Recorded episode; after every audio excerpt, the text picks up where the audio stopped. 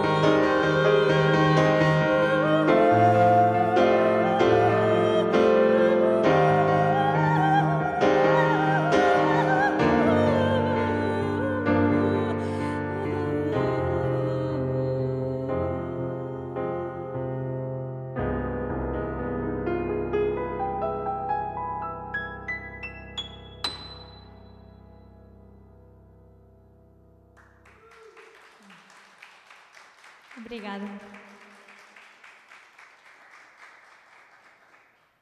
Boa tarde, Luís. Um, a razão de termos hoje aqui conosco, uh, no auditório do público, a Beatriz Nunes e o Luís Barrigas, ao piano, um, é porque não só ela tem um disco de estreia a apresentar, que é este Canto Primeiro, onde ouvimos dois temas, mas também porque vão participar este fim de semana uh, na European Jazz Conference, que vai decorrer pela primeira vez em Portugal, no CCB, e da qual temos também aqui connosco, que vai, daqui a bocadinho falaremos, pode ser daqui a pouco, o Carlos Martins, da Associação uh, Sons da Lusofonia e também organizador da conferência.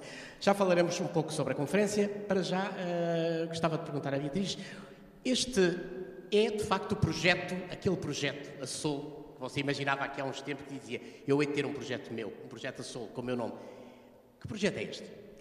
Sim, é um projeto sonhado há algum tempo, amadurecido há algum tempo com este quarteto, do qual faz parte o Luís Barrigas, o Mário Franco no contrabaixo, o Jorge Muniz na bateria. E é um projeto que sintetiza um, um pouco a experiência deste grupo no repertório dos cantautores portugueses e também de, do jazz português, um, desta inspiração, uh, desta herança. E, e, ao mesmo tempo as minhas influências na música erudita e, e inevitavelmente do jazz também, então esta síntese esse seu percurso, que de facto passa pelo jazz, pela música clássica e pelos, uh, pela música popular portuguesa, já começou há algum tempo, embora tenha sido tardiamente que você achou que devia abraçar a música e ser de facto o seu caminho, não é? Uh, aos, mais, aos 17 anos. Portanto, não pensou antes? Tardiamente. Pois, não sei. Sim, um, eu comecei a estudar música bastante uhum. nova, mas de facto um, o meu compromisso é, é, quando abandono o curso de Belas Artes, tinha se calhar 20 anos, e, e, e fui para o ensino superior de jazz, e aí foi realmente o, o compromisso. Mas não, não, sei se foi tardiamente, como já estudava música há alguns anos. Claro. Não sei, olha, foi, foi no tempo certo. Ok. Um, a sua Há uma experiência, entretanto, que você tem e que é uma experiência extraordinária no, no, seu caso, ou seja, é ter sido convidada para ser segunda voz dos Madre Deus. Aliás, depois da saída de Teresa Salgueiro, você acabou por ser a voz dos Madre Deus neste uh, tempo mais recente da vida do grupo. Como é que foi essa experiência para tudo aquilo que você trazia na cabeça, de influências e de, e de gosto? Uh, como é que foi essa influência em si, a importância que ela teve? Foi muito grande. Foi o, o projeto Madre Deus e estar incluída nos, nos dois últimos discos uh, foi uma escola, uma espécie de curso de, de, como, enfim, como fazer um projeto, como pensar uma fantasia musical, a importância de criar um imaginário. Um, e não só também a, própria influência musical uh, dos, dos Madre Deus, não é? tem esta Portugalidade também, tem um lado muito de contemplativo também, cru um, e, e, autêntico, que, eu, que eu, me interessa também explorar, sim. Uhum. Destas três áreas de que falámos, jazz, música clássica e a música popular portuguesa, o que é que de cada uma delas tira mais para o seu, para o seu canto, para o seu modo de exprimir a música? Por exemplo, do jazz. O que, é que, que é que vai buscar ao jazz mais? Eu, bom, do jazz vou buscar muito os processos, até os processos de escrita, sobretudo neste disco, foi um processo de composição bastante uh, quase intelectual, muito racional, escrito ao computador e, enfim, com toda a bagagem que trazia do curso superior. Uh, da questão harmónica, uh, o interesse também, mas isso também da música erudita, talvez algumas brincadeiras com, com, com formas, com estruturas, até com números, com contagens, com palíndromes, com inversões de melodias, com, enfim, coisas que se calhar quando se ouve não se compreende, mas que analisando a partitura estão, estão lá. É, o processo de escrita tem muita influência, de, sim, da minha formação. Uh, na música clássica presumo que seja uma coisa mais ou menos paralela, mas com um tipo de liberdade diferente do que é do que tem o jazz, não é? Sim, eh, eu acho que eh, essa é a grande diferença, uma das grandes diferenças é, é a, relação da música clássica com a partitura e com a música uh, embora o jazz também, também tenha, depende, depende, há, muitas propostas também, o jazz é, acaba por ser um, um guarda-chuva muito grande, uhum. felizmente, também isso é outra claro. coisa que eu gosto no jazz. Mas este, este grupo acaba por ter muito, também muita parte escrita e os arranjos, os arranjos para cordas, quase um, uma sonoridade de música de câmara, uh, que acho que vai buscar um pouco o imaginário da, da música erudita, da música de câmara erudita. Além disso, aliás, eh, agora falando de música de câmara, o, o, disco tem, para além do quarteto base, tem um quarteto de cordas, não é? Sim. E tem também o, o, Afonso Paz na guitarra. Exatamente. Uh, portanto, acaba por ampliar o som e trazer um bocadinho, dar esse, esse tom de uh, passagem entre um, o jazz a música de câmara e também a música popular. Acaba por fazer Sim. um pouco essa síntese, não é? Era, era isso que tinha na cabeça quando pensou, eu vou ter um projeto próprio? O, processo não foi assim propriamente consciente. Um, eu acho que foi uma coisa que aconteceu de forma um pouco espontânea e, e, e, que depois, posteriormente analisado, comecei a reparar que sim, que existiam essas. Uh, todas as contaminações positivas estavam muito presentes, que era uma coisa que ligava uh, o, o repertório do disco. Mas não foi uma coisa consciente todo cantado em português, apesar de muita gente acha que uh, que o português não se adaptaria muito bem à linguagem do jazz, ou, ou, ou uma linguagem mais neste momento mais livre em, em relação da, à música, não é? Uh, mas para si escolheu eh, a língua portuguesa porquê? Eu, porque a língua portuguesa é, é, é, é a língua com, com a qual estou mais um, realmente mais, mais à vontade, mesmo para escrever. E também esta relação com a literatura também me interessa bastante, daí eu ter incluído o poema da, que é do Padre António Vieira, mas uhum. no, que está no livro da Margarida Valdegato, Mulher ao Mar, e também estar o poema do Ângelo de Lima. Uh, portanto, também me interessa muito esta relação com a literatura portuguesa e com, com a língua portuguesa. Em relação ao português e ao jazz, Pois, talvez por isso o meu projeto também seja um, um jazz, uma proposta, uh, enfim, se cá está num território que, que, eu ainda nem sei muito bem qual é. um território meio híbrido, não é? Sim, Às vezes há dificuldade de, sim, de classificar talvez. estas áreas. Mas como é que, por exemplo, como é que tem apresentado o disco? É, é das tais coisas que é difícil. Portanto, pega-se neste disco, põe-se na prateleira do jazz, da música uhum. portuguesa ou de quê? Uh, muitas vezes quem está nas lojas tem essa dificuldade e quem olha para os discos também. Um, isso não incomoda ter um disco que tenha, de alguma maneira, uma passagem entre várias áreas e seja uma outra proposta? Não, eu até, eu acho que pode ser positivo porque, quer dizer, quem sei, não sei, mas é, acho que pode representar algum pode representar uma proposta original ou, há, ou, pode haver uma ideia de originalidade às vezes há este nós acho que todos nos preocupamos com, com querer ser originais ou querer propor uhum. uma coisa nova ou, ou, única não estou a dizer que é totalmente único mas é, é realmente autêntico e honesto uh, e daí se calhar às vezes ser difícil encontrar um, uma catalogação pré-existente claro. mas isso pode ser positivo se calhar pode estar aqui a Quer dizer que estou a encontrar um caminho meu, talvez, isso interessa-me uhum. também. Uh, como é que receberam esta escolha para vocês, dentre, dentre 88 grupos diferentes, projetos diferentes, foram um dos poucos escolhidos para participar nesta Conferência Europeia de Jazz? Uh, como é que foi a vossa reação quando perceberam que tinham sido escolhidos? Oh, estava-me a recordar da reação, porque foi, pronto, o Carlos presenciou a minha reação. Um, foi com muita surpresa e, claro, muita, muita alegria. Sempre, é muito importante sempre ter alguma validação uh, externa, e neste caso não quer dizer necessariamente internacional, claro que é ótimo ter validação internacional também, mas é sempre bom quando fazemos um projeto, há um pouco esta ideia de será que esta música vai interessar a mais alguém? Porque o processo é tão íntimo, é tão pessoal uh, e há sempre este medo de que as coisas fiquem herméticas e fechadas em si mesmas, e é tão bom quando de repente faz eco em mais alguém e pode fazer sentido para mais alguém, é uma sensação muito boa. Bom, é um bom teste agora. De qualquer dos modos, esta, esta apresentação, que será em quarteto na, na Conferência Europeia do Jazz, será uh, fechada. E, portanto, um aberto ao público, é só para quem participa na conferência. Mas, em novembro, uh, o projeto da, da Beatriz Nunes vai ser apresentado no Misty Fest. Uhum. Não é? Em dois concertos ou três? Quatro não, concertos? Quatro já, já é quatro. Fantástico, melhor. Carlos, podemos começar agora a falar um bocadinho da, da conferência.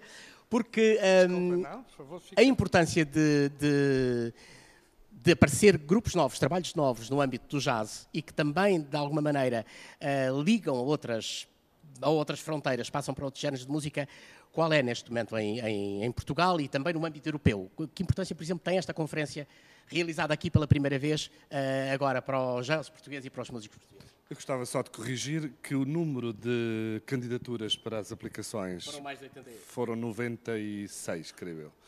Ou seja, isso, em primeiro lugar, atesta a vitalidade do jazz em Portugal.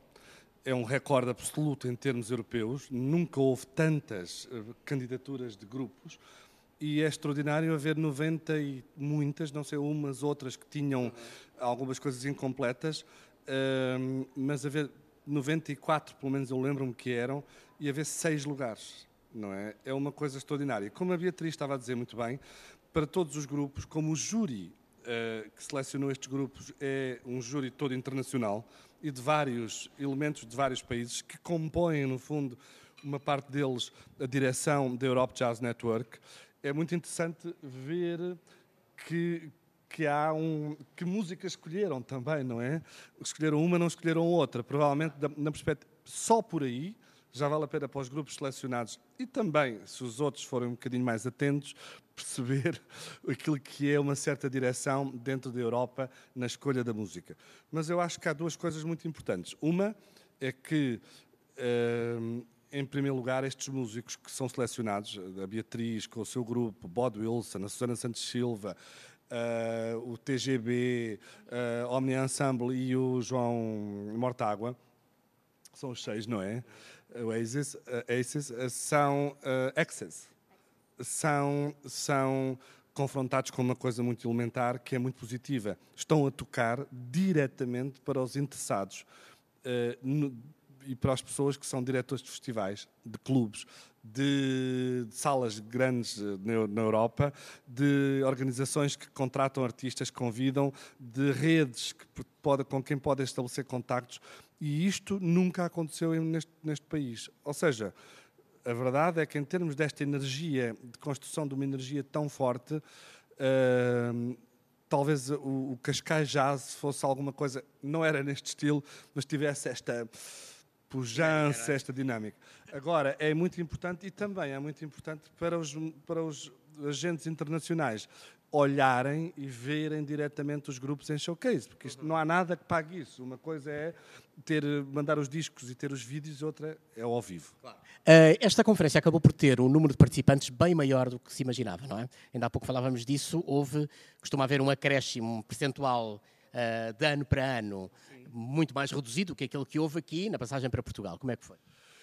Pois, nós estamos todos muito admirados e surpreendidos porque normalmente a, conferência, a última conferência em Ljubljana teve 280 pessoas, não foram 280 porque muitos eram convidados, mas teve de cerca de 280 pessoas.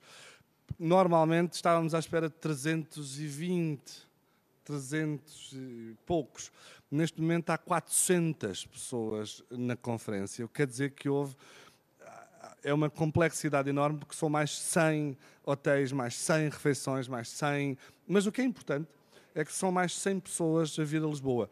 Eu acho que é óbvio que há eh, fatores que contribuem para isso, a popularidade da cidade, do país, do turismo, a luz absolutamente magnífica que está no CCB, a sala, o, todo, todo o edifício uh, que nos recebe, a equipa do CCB, mas também há uma curiosidade sobre o jazz em Portugal, muito desenvolvida através da festa, que já desenvolveu algumas ações antes de chegar, da festa do jazz, antes de chegarmos a este ponto, desde há três, quatro anos para cá. E também uma outra coisa que é a própria os músicos, que são sempre o centro de tudo isto, que têm feito contactos, tocam com outros, começam-se a perceber na Europa que há grandes músicos, grandes intérpretes, grandes instrumentistas e grandes compositores. E, portanto, tudo isto junto, eu acho que leva a este ponto que será muito difícil de superar em breve. Ok, em, em termos de, de, escolas, de, falámos agora da quantidade de músicos e da qualidade e da variedade de trabalhos apresentados, não é? Mas nesses termos, como é que podemos classificar o momento do jazz em Portugal em relação com o que se passa na Europa? Porque há pouco falavas na, nessa coisa de, de, os caminhos que se seguem. Caminhos é que são esses, os caminhos do jazz europeu, e em que, um, em que ponto desses caminhos é que Portugal se insere? Bom, Portugal tá, tá, tem uma tradição muito associada ao mainstream porque começou eh, dessa forma uh, a, a, a, preparação um, pedagógica de algumas pessoas que foram, foram pioneiras nessa área. Mas tem vindo gradualmente a conquistar outras margens e outras, e outras, outras formas estilísticas que estão muito associadas ao jazz europeu, mas eu acho que eh, ninguém de nós que toca jazz e que toca improvisação está muito preocupado se tem mais uma influência da Europa ou se eh, é mais uma coisa americana moderna, porque agora está tudo tão baralhado, ao ponto dos próprios afro-americanos terem uma música que é uh, improvisação afro-americana e não improvisação em geral. Há uma, há uma confusão muito grande, confusão no bom sentido, há uma confluência muito grande da música contemporânea que influencia imenso os novos estudantes, os novos compositores. Há uma grande influência da música tradicional, das músicas populares, que eu comecei há 20 anos com o Sempre e o João Paulo Esteves da Silva, mas que agora já interfere muito na formação das pessoas. A única coisa que é preciso ter atenção, e todos nós falamos disto todo o tempo, nós na nossa área, é o excesso de pedagogismo o excesso de universidade. É preciso ir para a rua, é preciso ouvir as pessoas, é preciso estar cá fora e é preciso outra coisa que dizia o Wayne Shorter, que é muito importante, que é preciso resistência. Os músicos têm que ser pessoas resistentes numa perspectiva psicológica, sociológica, política, etc, etc. Porque, como dizia o Wayne Shorter, um avião, nós queremos é voar, basicamente. A Beatriz entra a cantar e eu estou a ouvi-la começar a voar. Mas para voar é preciso resistência, senão o avião cai, ou pássaro, ou o que for. E essa resistência vem da luta, vem da observação, vem do dia, da vida. É preciso largar menos a universidade e estar mais no dia a dia a perceber o que se passa. O que é que eu acho? Acho que Portugal tem, não me perguntes porquê, tem uma série de gente que escreve de uma forma diferente apesar de tudo, não, é, não há um caminho em Portugal que tu digas, ah, isto é muito americano, não, isto é muito SM, ou isto é muito. Há aqui, há aqui uma variedade muito grande. Sim. Okay. Beatriz, como é que é agora enfrentar esta, esta conferência? E, e quem lá vai estar, porque, como é um público muito um público muito fechado em termos de, de, de, assistência, são pessoas especializadas, são pessoas da área.